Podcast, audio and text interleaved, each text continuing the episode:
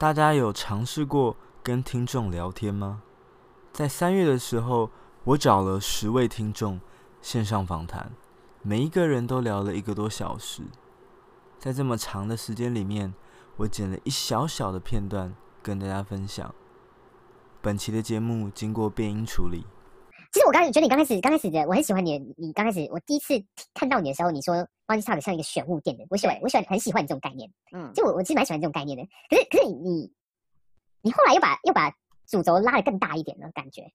对，因为因为我我我昨天就在听那个八卦那集，对，八字不是八卦，对对对，八字八字那个那那集，我就觉得哎很奇怪，就是就是就是哎，我也不知道哎，就是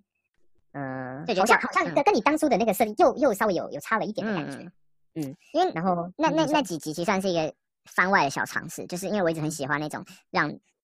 那个访谈者自己讲故事的感觉，然后我就想说好，那我想要花例如说四到五集的时间来做一个迷你集，就是中间我尽量不讲话，让他们讲一个故事。OK，对，那当然也有人，嗯嗯，你说你说，嗯，你说当然也有人，当然也有人喜欢这样的呈现方式。可就像你讲，他好像又跟早期或者前面的节目又有一点不太一样。嗯哼，可能对啊，这个就就是可能要你要你要不停的飞的，就是去改你的方向或者怎么样之类的。其实我可以看到，完全就是你你展现你你风格在在你的那个在你的 Podcast 里面，你知道吗？我就是看到你这个人，你知道吗？我听到你的节目就是看到你这个人，就是看到你穿西装，然后喝着 Tequila 就是调酒的感觉。对，就是我是看到你这个这个人的，所以所以你这个这个这个人设其实。就是我是懂，就是可能他是个上班族，然后他希望就是可以把自己生活过得更有品味一点的那种感觉。对，就是我我我就觉得说，我就觉得说，其实刚刚聊下来就觉得说，其实你你